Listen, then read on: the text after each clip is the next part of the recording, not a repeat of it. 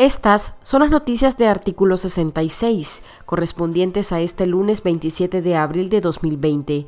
Les saluda Marlin Balmaceda. Gracias por escucharnos. El secretario del Ministerio de Salud, Carlos Sáenz, brindó este lunes el reporte más breve sobre el avance de la pandemia del coronavirus en Nicaragua. La conferencia, a la que solo le permiten la entrada a los medios oficialistas, duró 40 segundos y dejó aún más dudas sobre la incidencia del virus en el país. Sáenz se limitó a decir que hay tres casos activos y que se le da seguimiento a toda persona que lo amerite. No tenemos transmisión local comunitaria. Seguimos trabajando con respeto, paciencia, prudencia y agradecimiento infinito a Dios nuestro Señor. El delegado del régimen obvió cualquier detalle importante sobre los pacientes infectados y también guardó silencio sobre los casos sospechosos. Ni siquiera dijo el número de posibles afectados por el COVID-19. En un caso inusual, la vicedictadora Rosario Murillo tampoco mencionó el tema del coronavirus, a como acostumbra a replicar en su intervención de mediodía. Fuentes cercanas a la plataforma digital Nicaragua Investiga informaron que en el Hospital Bautista se reporta una persona infectada por COVID-19 y dos permanecen en el rango de sospechosos. En el caso de la persona portadora del coronavirus, se trata de una ciudadana de 55 años que está afiliada al Instituto Nicaragüense de Seguridad Social.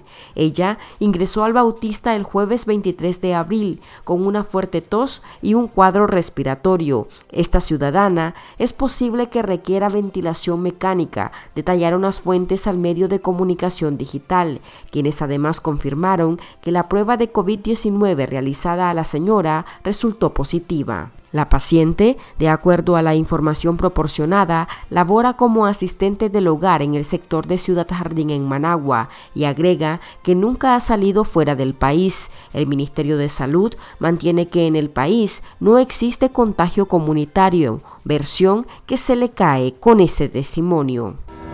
El presidente de El Salvador, Nayib Bukele, autorizó a las Fuerzas Especiales de la Policía Nacional Civil y a los miembros del ejército a aplicar la fuerza letal contra las pandillas de ese país ante la escalada de homicidios registrados este fin de semana, aprovechándose de que las autoridades están concentradas en la emergencia sanitaria del COVID-19. El uso de la fuerza letal está autorizado para defensa propia o para la defensa de la vida de los salvadoreños. Instamos a la oposición a que se pongan del lado de la gente honrada y a las instituciones que controlan a dejar de proteger a quienes asesinan a nuestro pueblo, manifestó el mandatario salvadoreño en su cuenta de Twitter. Esa nación centroamericana registró en las últimas 72 horas al menos 40 homicidios atribuidos a estos grupos delincuenciales, 24 de ellos perpetrados el viernes.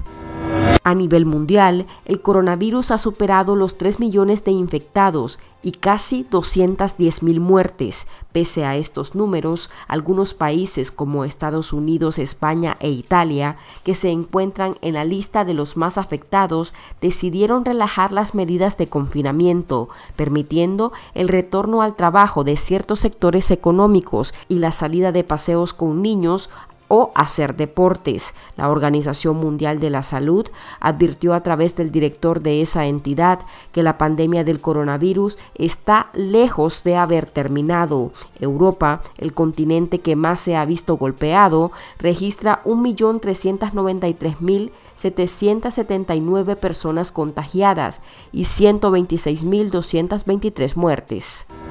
Estas han sido las noticias de artículo 66. Para ampliar esta y otras informaciones, visite nuestro sitio web www.articulo66.com. Síganos en Facebook, Twitter e Instagram. Suscríbase a nuestro canal de YouTube. Les informó Marlin Balmaceda.